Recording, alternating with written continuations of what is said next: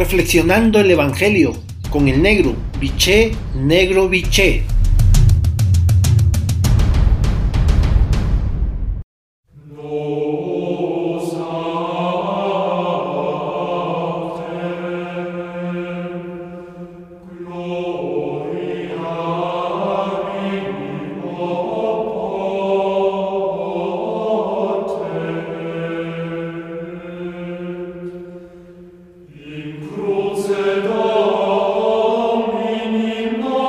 Buena tarde, hermano y hermanas. Hoy el Evangelio de Lucas, capítulo 10, versículo del 13 al 16, la frase central es la siguiente.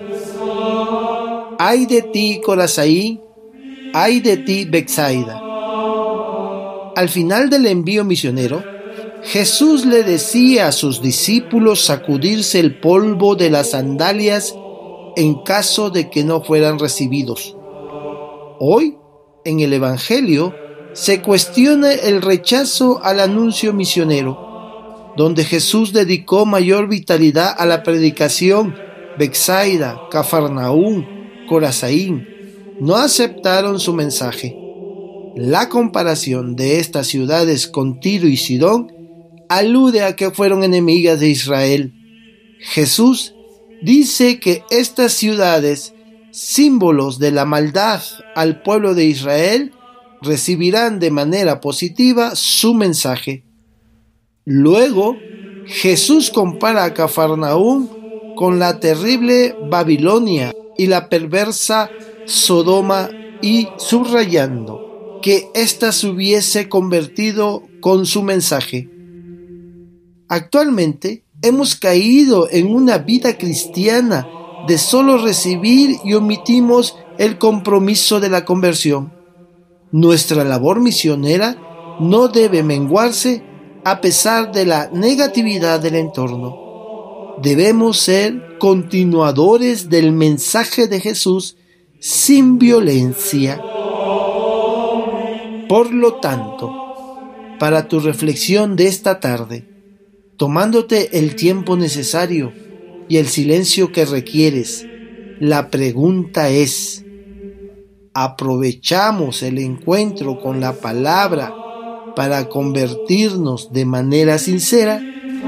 Hasta entonces, un abrazo, los quiero y rezo por ustedes.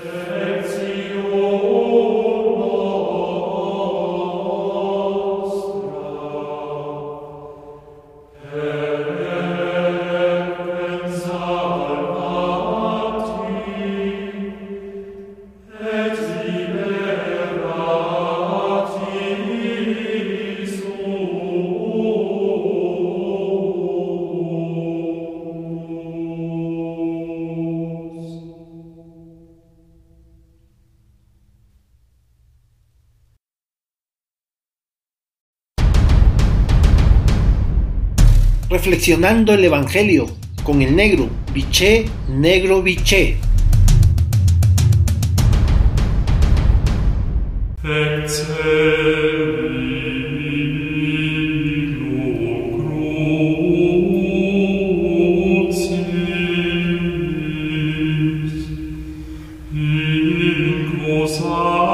Buen día hermanos y hermanas. Hoy el Evangelio de Lucas en su capítulo 10 versículo del 1 al 12, la frase central es la siguiente. La cosecha es abundante.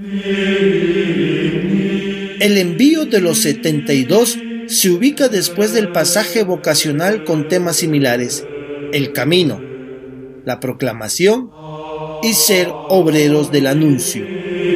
El número amplio de misioneros significa las naciones del mundo y la presencia de otras personas diferente a los doce en la labor misionera.